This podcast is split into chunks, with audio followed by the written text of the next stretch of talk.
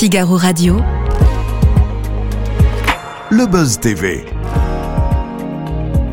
Damien Canivez.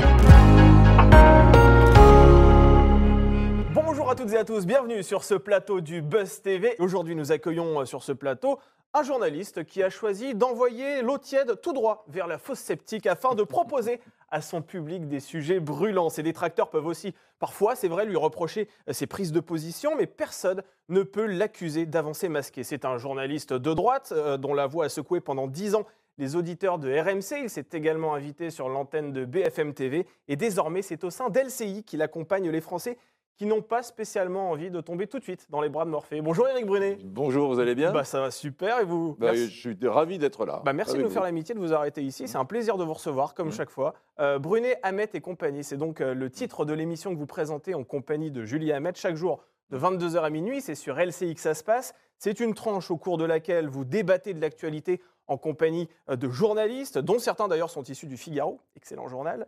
Euh, Est-ce que vous êtes en train de vivre, Eric Brunet, la séquence politique la plus excitante de votre carrière aujourd'hui? Euh, sans doute. Il y en a eu d'autres. Il y en a eu d'autres. Il y a eu euh, les, années Sarkozy qui ont été quand même des années assez rocambolesques. Ouais. Mais euh, en ce moment, oui, ce sont des années assez exaltantes, assez inquiétantes aussi, assez trépidantes. Et, et je dois dire, et je dois dire que j'ai découvert quelque chose que je pressentais, c'est traiter l'actualité le soir. Alors le Ah soir à 22h minuit, c'est un ton. Le matin, on a Ouais. besoin d'être informé. Il faut que ce soit carré, solide, minuté, à la virgule. Très à la seconde. factuel. Très factuel. Le soir, on a une liberté qui est, c'est une véritable ivresse. Je, je pense que jamais je ne retravaillerai le matin parce qu'il y a une jubilation Ouais. dans le fait d'observer, de regarder, de commenter Ouais. le soir. Le soir, on a l'esprit plus badin. On, on est sérieux, on informe, mais on peut faire des pas de côté. Vous pouvez vous permettre une touche de légèreté qui n'est pas forcément propice au matin, c'est Oui, ça? parce que regardez comment vous êtes Ouais. vous-même, comment nous sommes nous-mêmes, métaboliquement. Le soir, on n'a pas envie des mêmes choses que le matin. C'est vrai, vous avez raison, exactement. C'est vrai que la tartine de beurre, on va la manger le matin et pas le soir. pas vous le avez soir, voilà. parfaitement raison. On va poursuivre cet entretien avec Eric Brunet euh, dans quelques instants. On va parler également euh, de votre émission sur RTL. Mais tout d'abord, je vous propose que l'on découvre les news médias du jour.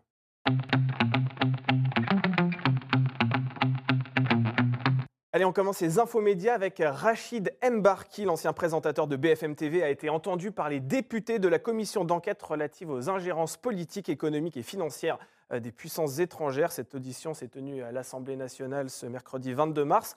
Celui qui présentait les journaux du soir a dû se justifier face aux accusations dont il fait l'objet. Rachid Mbarki est soupçonné d'avoir diffusé dans ses JT euh, euh, des informations euh, erronées pour servir, soi-disant, les intérêts d'une cellule israélienne. Ces faits ont été révélés par, en février dernier dans l'enquête des Story Killers qui a été menée par environ 100 journalistes internationaux. Devant les membres de la commission, Rachid Mbarki a dénoncé des calomnies, je le cite, un lynchage médiatique et a promis d'avoir respecté la déontologie journalistique. Le journaliste, par ailleurs euh, également ex-coprésentateur de Faites entrer l'accusé, a été écarté du groupe Altis à l'issue d'une enquête interne pour faute grave. Éric Brunet, comment vous avez réagi lorsque vous avez appris cette information? Vous avez connu euh, Rachid Mbarki puisque vous avez travaillé vous-même au sein du groupe Altis. C'est un chouette euh, journaliste que je n'ai pas vu depuis des années puisque j'ai quitté RMC et BFM. Mais euh, j'ai le souvenir d'un type bien. Et quand j'ai découvert ça, je me suis dit que c'était une histoire de corne-cul. Ouais. Une histoire de- pratiquement de- de- d'espions qui lui communiquaient des informations. euh, Donc, euh, qu'est-ce que vous voulez Je respecte euh, le, le principe de la présomption d'innocence. Je lui ai envoyé un petit mot il y a quelques semaines, d'ailleurs, pour lui dire Tu es dans la machine à laver, dans la tourmente, dans les soreuses, je pense à toi, camarade. Et il m'a pas répondu. Et je peux imaginer qu'il ait la tête ailleurs, s'il doit vivre des instants très douloureux. J'ignore si c'est vrai. Manifestement, tout cela a l'air assez fondé tout de même. hein. Quand on est journaliste, on regarde un peu les, la nature des informations, euh, des choses qui lui Ouais, sont c'est une reprochées. enquête assez sérieuse, assez effectivement. sérieux. Bon, voilà, je n'arrive pas à comprendre. Si c'était vrai, je ne peux pas comprendre comment il ait pu se mettre dans un, un bourbier pareil. Euh, néanmoins, je le redis, euh, j'ai des souvenirs euh, d'un type Ouais. extrêmement amical et, et paradoxalement, ça va faire sourire d'un bon journaliste. C'est vrai que l'information est un terrain sur lequel se livre une véritable guerre, hein, la Mm. guerre de l'information. Ouais. Est-ce que vous, Éric Brunet, à titre personnel, vous avez déjà subi des pressions étrangères aussi? Est-ce qu'on a déjà tenté d'orienter euh, vos émissions? J'ai souvenir d'avoir été contacté plusieurs fois par des lobbyistes. Ouais. Alors, c'est des lobbyistes, euh, voilà, qui, d'ailleurs, qui font leur travail euh, très intelligent. D'ailleurs, moi, j'ai rien contre les lobbyistes, les gens qui veulent vous orienter, euh, orienter vos, émissions sur le plan éditorial. Et comme par définition, euh, on n'est pas confiseur, mais qu'on est journaliste professionnel, on, on est capable de faire la part des choses. Absolument. Moi, j'ai vu des gens qui travaillaient pour le Qatar, qui sont Ouais. venus me voir, mais de façon démasquée. Hein. Ouais. Euh, j'ai vu des gens d'un certain, qui représentaient un certain nombre de, de, de lobbies, de- y compris sur les questions environnementales, etc. Mm. Je les écoute, je les entends, et puis euh, en général, ça s'arrête là. Ça s'arrête là. ouais. Euh, Mais euh, je- je- euh, Mais c'est dur peut-être de faire la part des choses non, parfois aussi entre non. le vrai lobbying et puis l'information. Non, non, Non? non, non. Franchement, quand vous avez quelqu'un qui représente soit une puissance étrangère, soit une marque. Ouais. y a- y a- oui, alors, par exemple, il y a des grandes marques dont je connais des responsables de la communication qui m'appellent et qui me disent tiens, dans cette affaire, euh, nous faisons partie du CAC 40. Vous avez pu voir que nous avons été visés par euh, un mouvement de gauche euh, qui dit ceci sur nous, etc. C'est pas vrai. Je ré- je- je- Envoyez-moi les informations toujours, je regarde.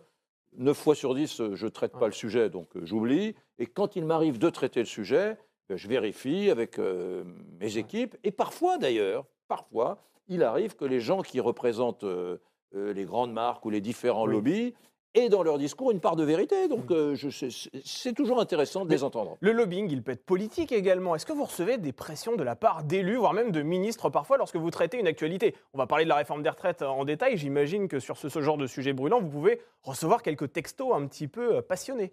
Euh, c'est plutôt le, le- le moment dangereux, c'est plutôt le déjeuner. Ouais. C'est le déjeuner avec le, le politique, ça arrive. Moi, je déjeune pas beaucoup parce que je préfère voir mes copains que Ouais. les, les députés, par exemple. Mais euh, euh, le, le député, il est, il est malin. Il, il vous dit pas, il vous balance pas. Euh, il- dans la conversation, qui est en général euh, qui se positionne sur un, un registre amical ou sympathique, on va dire, il vous dit, et puis un tel, son projet de loi, c'est complètement débile, c'est ni fait ni à faire. On s'est, moqué de lui hein, quand, on a, quand on a vu le truc. Et donc, il essaie, sur le registre amical, de vous faire passer des petits messages comme ça. Bon, moi, je ne suis pas dupe. Mm. Franchement, je ne suis pas dupe. Ils font tous la même chose Ouais. depuis des décennies. C'est même plutôt drôle. Mais euh, non, je, je- je- hon- honnêtement, j'aurais bien aimé pouvoir vous répondre. Oui, Ouais. euh, j'étais approché par le Mossad. oui, j'étais approché par euh, tel État. On m'a proposé de l'argent. Aurais-je succombé d'ailleurs? C'est une vraie question. C'est une vraie euh, question, Mais effectivement. euh, à partir de arrivé. combien vous succombez, Eric Brunet? À partir de quel montant? C'est très cher. Très cher. Je, je me souviens qu'un jour, quand j'ai débuté ce, ce- ce- ce- ce job, c'était à une autre époque. hein. À la fin des années 80, j'étais à France 3 Régions et il y avait une- un gros blocage syndical dans une entreprise qui fabriquait des chauffe-eau, voilà, en Bretagne. Et euh, tout était blé, une grosse grève. Et euh, les gars de la CGT, euh, du SNJ CGT, les journalistes Ouais. euh, de la rédaction, euh, alors que je présentais le journal euh, local, m'avaient dit écoute, euh, tu diras qu'on a appelé euh, la direction et qu'elle ne souhaite pas s'exprimer. Moi, j'avais dit mais, euh, mais non, j'ai jamais appelé la, la direction. euh, pourquoi. Bah, tu diras que tu, tu diras que tu, tu- tu l'avais appelé. Voilà. Et donc, donc, je me souviens, j'avais obtempéré. Je- Sagement. J'avais j'avais 22, 23 ans, je n'étais pas rentré en résistance. Ça serait, ça serait aujourd'hui, d'abord, ce serait aujourd'hui, ça, ça ne se ferait plus. Oui. Impossible. Et puis, ce serait aujourd'hui, j'aurais bien évidemment dit non. Allez. je crois. On poursuit ces infos médias avec Julien Belvert, le chroniqueur de Quotidien sur TMC, qui a accordé cette semaine un entretien à nos confrères de Sud Radio. Le journaliste spécialiste des médias a expliqué pour quelles raisons Éric Zemmour n'avait jamais été invité dans le talk show présenté par Yann Barthès. On ne, le reço- on ne reçoit pas les personnalités d'extrême droite. On ne l'a jamais reçu et on ne le recevra jamais. Voilà ce qu'il a déclaré face aux deux présentateurs de l'émission qui lui, ont au passage fait remarquer que tout cela n'était pas très démocratique et il a répondu on n'est pas un service public, on est une chaîne privée et on fait ce qu'on veut. Pour vous, ça, c'est du sectarisme ou bien c'est une liberté éditoriale qui est de, plein droit pour un média? Écoutez, euh, moi, je pratiquerai pas ce genre, d'exclusion, mais euh, je, suis un amoureux de la liberté. Je peux concevoir euh, qu'il ait réagi comme cela et qu'il n'ait pas envie de recevoir euh, Zemmour. C'est pas une, une première. hein. Il y a eu des époques, des gens ne voulaient pas recevoir Marine Le Pen. Ce, ce- ce qui est terrible, c'est la question du, du placement de la ligne rouge. Oui, à partir de quand? Voilà. Et puis, et puis Et sur quels critères et hein, puis sur quels critères Et puis il y a des extrémistes euh, euh, de toute nature euh, qui sont pas seulement à droite, qui sont à gauche. Il y a des intolérances partout. Il y a des gens sincères partout. Ouais. Il y a des gens bien partout. C'est très compliqué de réussir à établir. Mais vous voyez, euh, euh, récemment sur LCI, euh, alors qu'on a beaucoup traité euh, l'Uk- l'Ukraine, vous le savez, la guerre, la question s'est posée de, de recevoir Makogonov, vous savez, le porte-parole, Ouais. le jeune porte-parole de l'ambassade de Russie Oui. à Paris. Et j'ai vu le type trois, quatre fois sur d'autres médias, chez des confrères, et j'ai vu à quel point il s'était amusé de façon assez talentueuse à les promener. Et euh, à les promener, et on m'entend tout le temps. Il ment effrontément, il ment effrontément. Euh, voilà, non, votre veste euh, Ouais. n'est pas bleue, elle est verte, à carreaux. Voilà, Ouais. point barre. Et, et donc, euh, je m- je- j'ai pris la décision. Ça m'a coûté, hein, parce que ce n'est pas ma nature. hein. J'ai pris la décision de ne pas le recevoir. Parce que vous aviez peur de ne pas avoir les armes Non, aussi, peut-être pour le contrer? Non, c'est parce qu'une émission du soir, c'est une émission où on est dans un état d'esprit, en tout cas chez nous, sur Mhm. LCI, de, de- de franchise. J'essaie de faire bouger les lignes de chacun, les Ouais. certitudes de chacun. On est dans le débat, euh, euh, on, est, on est dans la co-construction, on essaie d'avancer ensemble dans un territoire de complexité Mhm. qui est une guerre.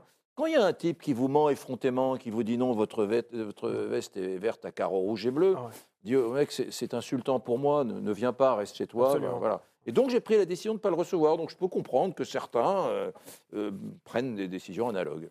Allez, on termine ces infos médias avec le chiffre du jour 10. C'est en millions le nombre de Français qui ont suivi l'allocation d'Emmanuel, l'allocution, pardon, là, pas l'allocation, l'allocution d'Emmanuel Macron sur Enfin, il, a, TF1 il a le chéquier, il a le chéquier facile, il fait aussi des allocations euh, de, de toute nature depuis quelque temps. Vous avez hein. parfaitement raison. Le quoi qu'il en coûte, quelque part, c'était un lapsus révélateur. Ils étaient euh, dans le détail 3,9 millions euh, sur France 2, 6,1 euh, sur TF1 et ça représente au total 66,8% de part d'audience. Alors c'est vrai qu'on va largement revenir avec vous, Éric Brunet, sur cette allocution du chef de l'État, mais déjà question très simple. Qu'est-ce que vous avez pensé de cette prise de parole du président de la République qui était, c'est vrai, très attendue, la preuve avec les chiffres d'audience? Écoutez, deux, trois choses. Un, euh, moi j'aime bien les gens qui sont un peu à rebrousse-poil. euh, euh, il y avait quand même dans cette prise de parole une dimension un peu courageuse.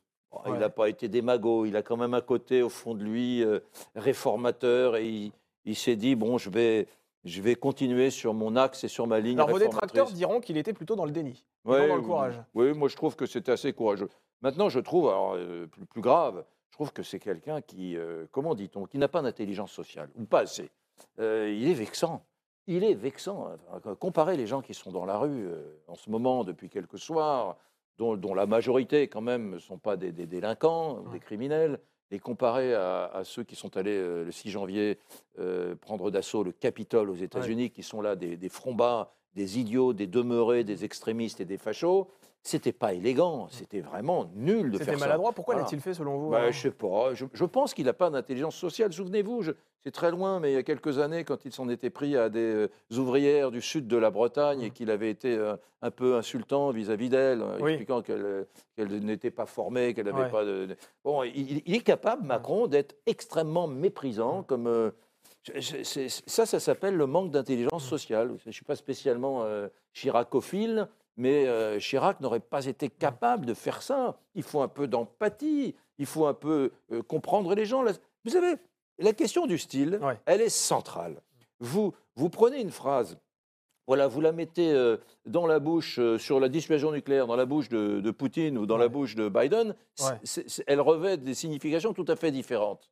Donc le style, c'est essentiel, central. Et ça, Macron l'a pas compris. Il a bien fait de prendre la parole, selon vous Ça a servi à quelque chose On va révéler d'ailleurs sur le Figaro.fr cet après-midi un sondage qui montre euh, justement euh, que la crise s'amplifie aussi en partie à Mm. cause euh, de cette prise de parole, que ça n'a rien réglé, voire même que ça a empiré les choses. Euh, Moi, j'ai vu des sondages, les tout premiers, je ne sais pas ce que dira le vôtre, qui disait que 30% des, des- des- des gens euh, euh, avaient trouvé que c'était euh, bénéfique à sa cause, et 70% estimaient au contraire que ça avait envenimé les choses. Moi, je trouve qu'il a bien fait de prendre la parole. C'était un peu compliqué, il avait un calendrier difficile. Le roi Charles III qui vient euh, euh, très prochainement, s'il vient. Et à Versailles et à Versailles. Euh, donc il, il fallait le faire, il a bien fait de le faire. Maintenant, pour en faire quoi? Si, si c'était, euh, encore une fois, cette maladresse, parler des factieux, alors que c'est un terme qui- qu'on attribue en général euh, aux extrémistes de droite, parler des factieux, ce n'était pas élégant. Refaire encore une fois l'histoire de, Mm. de Bolsonaro et, de- et des, des Trumpistes, c'était encore moins élégant. Je trouve qu'il a, il, il s'est un peu raté, même si, dans ses schémas d'explication, puisque la prise de parole a duré 35 minutes, Ouais. sur TF1 et France 2, même si dans ces schémas d'explication, il y a eu de bonnes choses. Mm. Il y a eu de bonnes choses. Je fais partie des gens, moi, j'ai pas envie de travailler longtemps, plus longtemps, ça, ça m'agace. Moi qui suis d'une nature feignante. Donc ça veut dire qu'à 64 Mais- ans maximum, vous prendrez votre retraite. Vous, Oui, voilà. Mais euh, il a quand même euh, donné du sens aux choses. Et c'est vrai que je suis favorable à Ouais. cette retraite, même si, encore une fois, en moi, il y a quelque chose qui dit. Pff, voilà, je vous le fais bien là. Bah, vous voyez ce- pff, cette profondeur d'analyse d'Éric Brunet, vous pouvez la retrouver chaque soir de 22h à minuit. On en parle tout de suite dans Vous avez l'interview essayé d'être vexant là, vous essayez d'être vexant. J'aime bien vous taquiner, vous savez, Eric Brunet, quand vous venez sur ce plateau. Alors, 22h minuit. Et on en fait des dans le Bah 22h oui, minuit. Vous hein. avez raison, bah, quelque part, c'est ouais. aussi une façon de s'exprimer. Ouais. Euh, le débat, l'analyse, c'est vrai que c'est ce que font, c'est ce que vous faites, bien Mm. sûr, mais c'est aussi ce que font euh, toutes les chaînes d'information en continu, toutes tranches confondues. Mm. Pourquoi j'irai chez vous? Pourquoi j'irai vous regarder? Alors là, euh, vous tombez bien, euh, c'est la bonne question qu'il fallait me poser. Elle est Ah. centrale, elle est déterminante. Euh, vous allez euh, chez nous parce que d'abord, on a les meilleurs experts sur les sujets qu'on traite. Oui. Vraiment, euh, nous menons un combat de chaque jour pour avoir les meilleurs. Euh, nous avons décidé, il y a longtemps déjà, avant que j'arrive, que LCI, c'était une chaîne qui privilégiait la qualité de l'expertise. Au début, quand je suis arrivé, je me suis dit, ça, ça sent l'explication bidon. Il y a des experts, il y en a partout, on les voit, ils passent d'une chaîne à l'autre. Non, ça n'est pas vrai. Sur LCI, nous avons les meilleurs. Moi, il m'est arrivé de découvrir des gens talentueux, de les entendre euh, euh, passer sur un petit média, sur une radio, etc., de- des, gens qui n'étaient pas connus. Je suis allé voir Fabien Namias, le patron d'LCI. J'ai dit, il est extraordinaire, elle est extraordinaire. Est-ce qu'on pourrait l'avoir, le fidéliser chez nous? Et, la plupart du temps, euh, eh on l'a fidélisé. C'est arrivé avec Samantha de Bendern, un certain nombre de, de protagonistes qui sont avec nous tous les soirs. Et donc, oui, on a les meilleurs. La deuxième chose, c'est qu'on a un ton unique. C'est-à-dire qu'avoir les meilleurs, c'est bien. Mais moi, j'ai tendance, euh, à l'é- à l'école, j'avais une capacité de concentration très limitée. vous voyez et je me dis, la, la télé, c'est la même chose. Euh, on ne peut pas traiter de sujets euh, graves, aussi graves soient-ils, sur le plan avec euh, un discours austère. Mm. Donc chez nous, ben, c'est comme dans la vraie vie. On a des discours, des prises de parole très fortes sur le plan intellectuel. Je parle des experts, pas de moi, bien sûr. Euh, mais en même temps, ben, parfois, il y a un ton Ouais. décalé. On fait des pas de côté, on sourit, on se marre. Il y a de la bienveillance malgré tout. C'est vrai qu'il y a une bonne ambiance. Ça ne s'engueule pas vraiment chez vous en réalité. non. C'est un, un échange d'arguments qui parfois peut être musclé, mais à Ouais. aucun moment on est dans l'irrespect. Non, parce que c'est exactement comme, euh, c'est- exactement comme euh, un, un repas entre amis Mm. qui, qui débattent. Quoi. On ne s'envoie pas des verres de vin à travers le visage. On refait le monde ensemble et on essaie d'avancer euh, sur, des, sur des sujets. Parfois, on est disruptif. Euh, Il y a un sujet, moi, qui m'a beaucoup agacé, par exemple, sur l'Ukraine, c'est que ça fait un an que mes experts me disent les Chinois Ouais. adorent commercer. Jamais ils ne prendront fait et cause pour Moscou, pour les Russes. C'est pas tout à fait leur genre. Ils ont besoin d'une planète apaisée pour continuer à dealer avec leur premier marché, qui est l'Amérique du Nord, et les Européens. Et quand même, ça fait un an que je trouve ces explications insuffisantes. Bon, là, on a vu la visite de Xi Jinping à Moscou, qui n'était pas dans cette tonalité euh, de neutralité, loin s'en faut. Bon, eh bien, on s'est engueulé. Là, j'ai dit, messieurs, ça fait un an que vous me baladez, euh, etc. Donc, je leur ai demandé des comptes, gentiment, courtoisement. Mais euh, voilà, on a vraiment eu un débat là-dessus. Est-ce que cette guerre en Ukraine vous a poussé à faire votre coming out international, euh, cher Eric Brunet? Parce que c'est vrai que LCI a affiné sa ligne édi- éditoriale depuis quelques mois, et d'ailleurs, euh, ça cartonne. hein, en 2022, 1,7% de part d'audience, qui représente une hausse de 0,6 points par rapport à l'année précédente. Mm. C- Les audiences sont excellentes sur ce, ce Vous, vous canal avez vu 26. que euh, LCI a été la chaîne, toute chaîne confondue, y compris les grandes chaînes, Ouais. euh, TF1, France 2, etc., qui a eu la plus forte progression. Sur l'année dernière, il n'y a pas une chaîne qui a une progression dans tout le PAF Ouais. aussi importante que celle d'LCI. Donc c'est pas rien. Et, et la question de, de- de l'international est au centre de cela, parce qu'on s'est rendu compte de façon très empirique qu'il y avait une- un appétit des, Mm. des gens pour l'in- l'international. Pas l'Ukraine, hein, Ouais. L'international. D'ailleurs, euh, moi j'aime bien dire dans l'émission qu'à chaque fois qu'on fait une, une émission sur l'Ukraine euh, de deux heures le soir, euh, on parle d'une cinquantaine de pays. On parle du. Japon, euh, le Premier ministre japonais qui était en Ukraine il y a quelque temps. On parle euh, des deux prochains pays qui Oui. sont visés par Poutine. Qui La Géorgie, la. Géorgie, la Moldavie, on hein. parle des pays d'Europe, on parle de Mm. On parle de Biden, on parle des États-Unis, on parle de Ouais. l'opinion publique au Canada qui commence à dire euh, il faut qu'on arrête euh, d'aider les Ukrainiens. Enfin, on parle de tout ça. C'est passionnant. On parle de l'Afrique. Ouais. Qu'est-ce que c'est passionnant l'Afrique? D'ailleurs, j'ai découvert à la- à- en, faisant cette émission que on a énormément de, de téléspectateurs francophones en Afrique. Et moi, ça me touche beaucoup. Souvent, on dit oui, Mm. bon, très bien, nos amis belges, suisses Ouais. et africains nous suivent. C'est extrêmement touchant qu'un type qui est chez lui à Dakar regarde le soir notre émission. Moi, ça m'émeut. Ça m'émeut terriblement, donc je les salue souvent. Alors, Éric Brunet, c'est vrai que la guerre en Ukraine, c'est une chose, mais depuis quelques jours maintenant, voire même quelques semaines, vous parlez énormément aussi, et c'est bien normal, de la réforme des retraites, en tout cas de ce mouvement de contestation. Est-ce que interviewer Emmanuel Macron, pour vous, c'est un fantasme qui reste dans votre tête ou pas du tout? Vous rêvez d'interviewer le chef de l'État? Mais alors, pas du tout. C'est vrai? Pour quelle Pas raison? du tout, parce que avec ma coprésentatrice Julie Hamet, on fait un duo.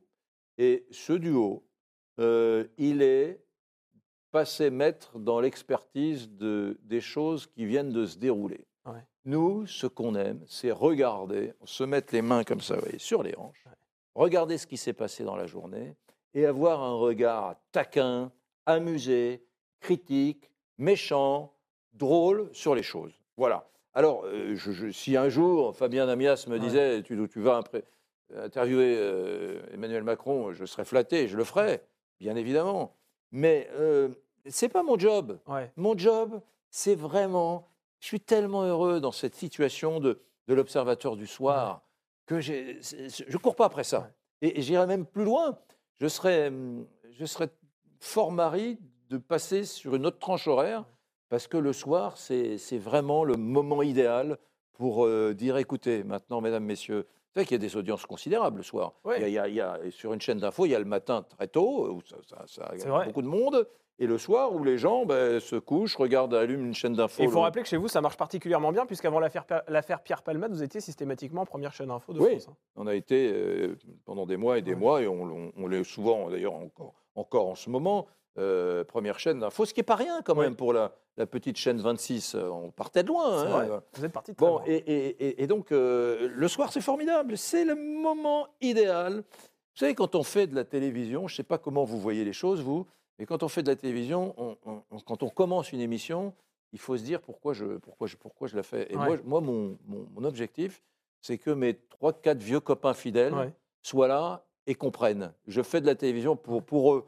Il y en a qui la font pour leurs parents. Ouais. Je, veux être intelligible pour Ouais. eux. Je veux qu'ils puissent me dire, ils ne me regardent, ils me regardent pas, il faut être très honnête. Ou parfois, Mais en tout cas, vous avez ça dans un Mais coin de ça, tête. Et donc, euh, le soir, c'est c'est idéal pour leur parler à ces 3-4 euh, Vous avez regardé malgré tout cette interview hier d'Emmanuel Macron. Est-ce qu'il y a une question que vous auriez aimé lui poser au chef de l'État?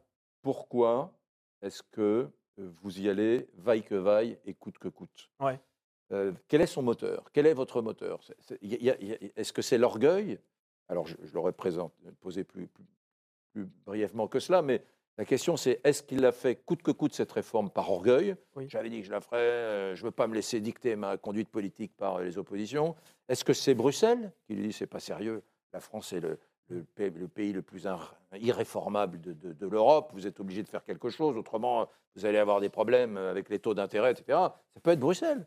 Est-ce que c'est parce qu'il veut marquer l'histoire, euh, Ouais. la postérité Il veut qu'on puisse dire, ben, finalement, euh, il a fait autre chose que, que subir les gilets jaunes et le Covid. Il a aussi été un président réformateur. Quel est son moteur? Et, Et- pour l'instant, j'ai pas de réponse. Vous n'avez pas de réponse. Euh, Non, Vous n'arrivez pas à avoir justement cette, cette grille de lecture Je- pour euh, Emmanuel Macron? Ah, Quelque chose me dit au fond de moi que il, il- il est jeune, Ouais. donc il, il va avoir encore une vie après Ouais. euh, sa, sa carrière de président de la République, et il veut qu'on puisse dire il a été courageux. euh, je crois que c'est l'histoire et la Mm. postérité. Il veut être le président réformateur. Eric, rapidement, c'est vrai que vous êtes euh, aux commandes de cette tranche info dont on a parlé. Vous êtes également aussi le Mm. Avec, sur RTL, Julie hein. Hamet, on Avec est deux. Julie, hein. absolument. Vous deux, êtes hein, co-présentateur, Ouais. effectivement. Euh, le soir, vous êtes sur RTL aussi, hein, dans On refait le monde. Ouais. Est-ce que vous avez des envies professionnelles? Est-ce que vous aimeriez, par exemple, euh, comme Christophe Delay, qui va arriver aux commandes de Faites entrer l'accusé avec Dominique Rizet, prendre les rênes, par exemple, d'un magazine? Écoutez, euh, non. Non Voilà. Euh, non, euh, moi je prends la, la vie, ma vie professionnelle comme elle est. euh, J'ai beaucoup de choses qui me passionnent en dehors de ma vie professionnelle. Et euh, je suis très heureux de. Je suis très heureux de ce que j'ai. De ce que vous avez actuellement. eh, eh, On, on refait le monde sur RTL, Ouais. c'est c'est quelque chose d'u- d'ultra prestigieux, vous imaginez. Ou là, vous recevez des invités politiques. Oui, hein. oui, Christophe Rondelat, Fogiel qui sont Ah passés ouais. avant moi. Vous savez, je suis un petit provincial, moi. hein, Être déjà là, ça, Ouais. ça- ça- ça suffit à vraiment combler mes ambitions, hein, largement. Et puis, et puis euh, LCI, le soir, je prends un pied euh, inouï, je crois que vous l'avez compris à Oui. cette émission. Donc, euh, non, non, je ne je, je- je rêve pas de présenter le journal de 20 heures, ni euh, d'in- d'interviewer Macron. Je suis très heureux où je suis. Je, je sais que ça va bouger. Un Ouais. jour, euh, j'aurais envie de, j'aurais envie peut-être de partir sur une autre tranche horaire, mais pour l'instant, en tout cas, je suis ravi. Eh bien, merci beaucoup, Eric Brunet, d'avoir accepté notre invitation. Je rappelle qu'on vous retrouve dans Brunet, Hamet et compagnie chaque jour de 22h à minuit sur LCI et vous présentez également l'émission On refait le monde. Cette fois-ci, c'est chaque jour à 19h sur RTL.